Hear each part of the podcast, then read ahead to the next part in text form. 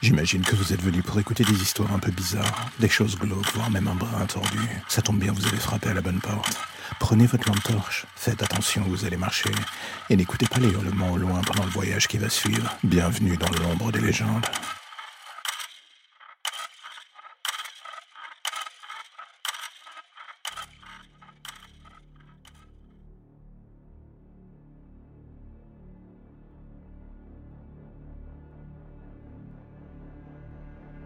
Au début, il y a toujours ce moment où on se dit qu'on ne ressentira rien, on se dit qu'on est assez fort pour affronter la mort, sans que ça nous fasse le moindre effet. C'est un système de sécurité interne d'une certaine manière. On se persuade qu'on est indestructible et un jour, on se rend compte qu'en fait pas du tout. On a juste eu une chance de cocu pendant des années, on est passé au travers des gouttes sans bien comprendre pourquoi.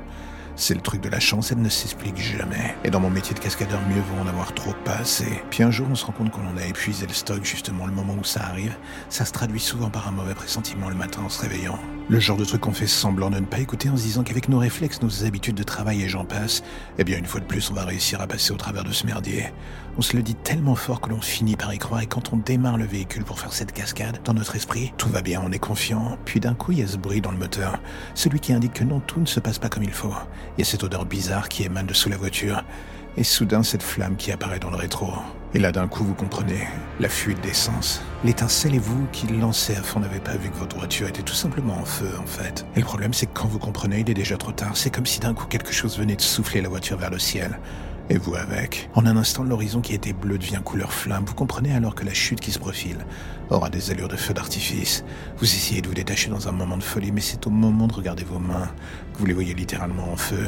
La douleur est telle que vous n'avez même pas senti les signaux. Vous êtes littéralement en flamme et le sol se rapproche si vite. Vous hurlez une dernière fois et c'est l'impact. Un choc qui se traduit immédiatement par une seconde explosion. Le plus ironique dans tout cela, et vous n'êtes pas encore mort. Vous êtes vaguement vivant. Vous entendez les pompiers, le feu se dissipe tout à coup.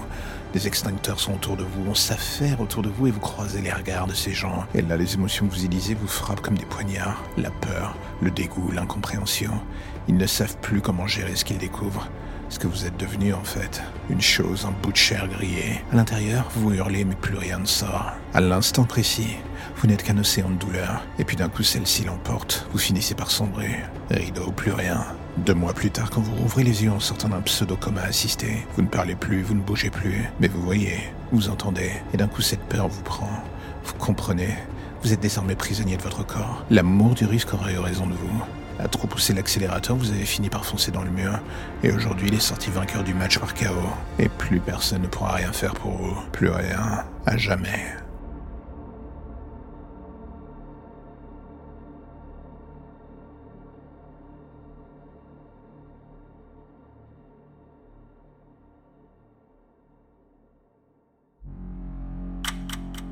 La lumière au bout du tunnel, voilà ce qui vous ramène enfin vers votre petite existence si tranquille.